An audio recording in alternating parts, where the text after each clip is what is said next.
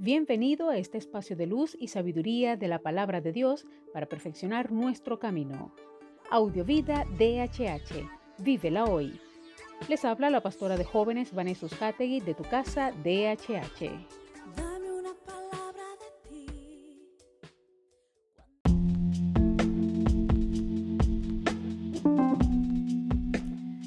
El mensaje de hoy se titula Aprender a vivir.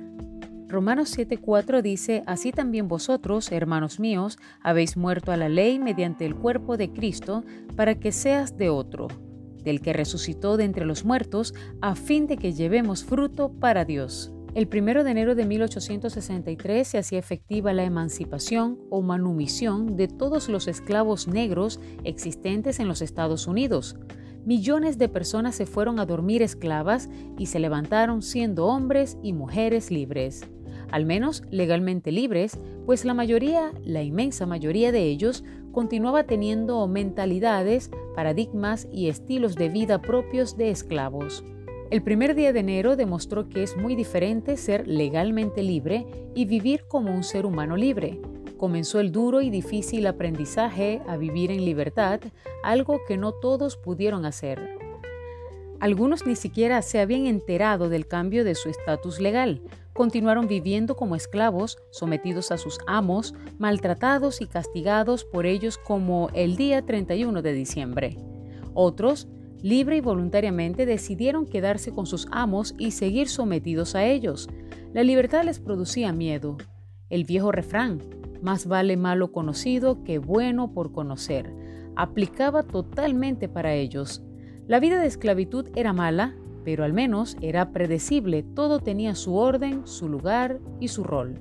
Finalmente otros decidieron aprender. Quiero insistir en el verbo aprender que conlleva una idea de proceso y progreso, a vivir de acuerdo con su nueva identidad proceso costoso y doloroso que cambiar sus mentes, su percepción de ellos mismos, de los demás y del mundo, a vivir con dignidad rechazando ser intimidados y coaccionados. El oyente avispado hará una clara asociación de esta información histórica con la vida cristiana y su propia realidad. ¿Verdad que sí? Oremos.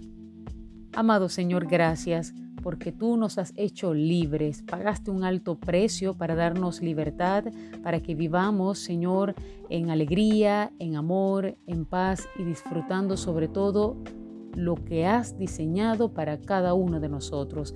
Permite que cada día podamos ser conscientes de esa plena libertad a la que nos has llamado. Señor, te pedimos perdón por nuestros pecados y aún aquellos, Señor, que hayamos hecho y que nos mantiene atados, esclavos y que nos mantiene, Señor, oprimidos. Hoy por la sangre de Cristo nos declaramos libres de toda maldad, libres de todo pecado, libres de toda atadura que quiera mantenernos en esclavitud. Tú pagaste un alto precio y por ello lo recibimos. En tu nombre y por tu amor declaramos libertad. Amén.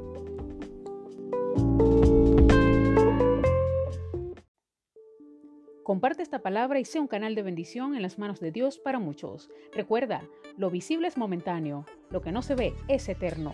Audiovida DHH. Vívela hoy.